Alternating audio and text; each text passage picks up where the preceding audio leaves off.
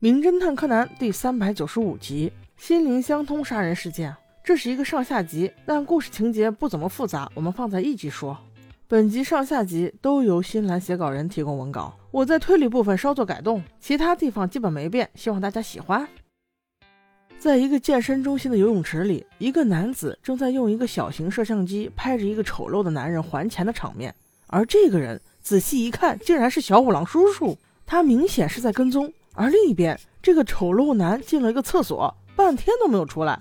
小五郎正准备进去找，没想到丑陋男不大对劲儿，直接冲出来，吓了小五郎一跳。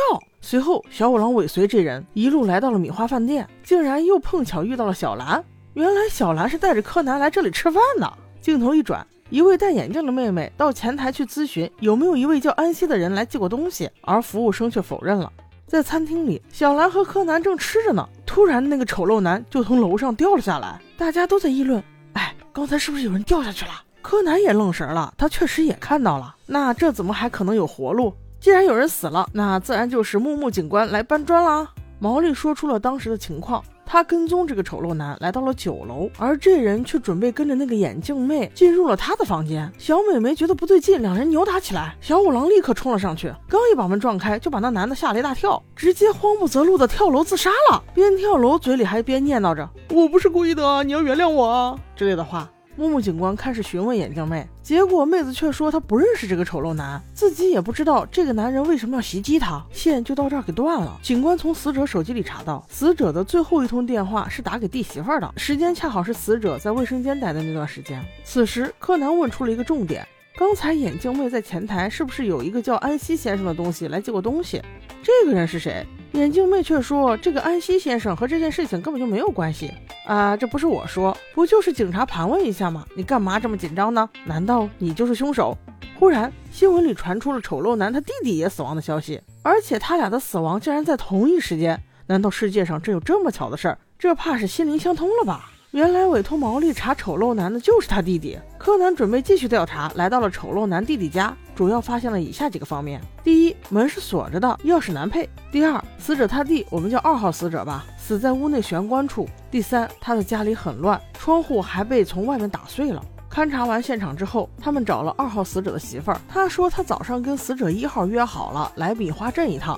结果回家之后就发现自己老公，也就是二号死者，也死在家里了。于是她就报警了。原来她哥约她出来，是因为他和弟弟二人关系不好，想通过弟媳妇缓和一下关系。但没想到的是，自己跑出来一趟，哥哥弟弟俩人都死了，他自己还莫名其妙呢。而另一边，小兰和柯南在毛利叔叔拍的照片里发现了那个安西先生。当他们想去问那个眼镜妹时，却从门外发现又有一个歹徒进去想要杀他。还好他们来得及时，把那个歹徒给吓跑了。但听眼镜妹的呼喊声就可以判断，那个想要杀她的人应该就是安西。小兰立刻追了出去，可是，一腿竟然踢伤了叔叔。哎呀，就他那点功夫，全使到自己老爹身上了。安西看到了这种乌龙，肯定趁机跑了呀。此事过后，他们才和眼镜妹坐下来好好谈一谈。原来这个安西是眼镜妹的前男友，半年前他失踪了。前两天有朋友告诉他，安西就在米花镇，他决定过来找他。这会儿过来找人，才意识到他对安西根本就不了解，不知道他是做什么工作的，也不知道他住在哪。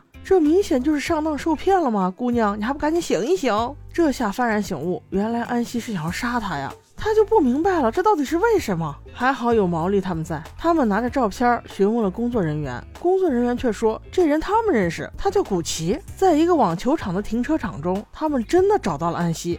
可是万万没想到，他又交了一个女朋友。原来这个人就是为了堵住前女友的嘴，所以才想杀了他。但很奇怪呀，这和那对双胞胎的死亡有什么关系呢？此时咱们还是云里雾里，可是柯南已经懂了。毛利小五郎叔叔顺势晕厥，开始推理。原来事情是这样的，这个安西实际上是古奇的假名，他和眼镜妹在一起交往，就是为了眼镜妹的钱，骗了钱之后自然就要甩手啊。但奈何眼镜妹是个认死理的，竟然追到米花镇来找他，于是他就想到了一个计策，因为他和死亡的那对双胞胎兄弟是认识的，他也知道其中的哥哥是恨弟弟的，于是他跟哥哥商量，咱们交换杀人，你把你弟他媳妇儿约到米花镇，我把我前女友也约到米花镇。你过来杀了我前女友，我去你弟家杀你弟。事成之后，咱俩互相作证，都有不在场证明，你看多好。但没成想，这个老哥是个怂货。不但古奇的前女友没杀成，还把自己给摔死了，但古奇却得手了，杀他弟弟易如反掌啊！所以这整件事情漏洞百出，很容易就被柯南给拆穿了。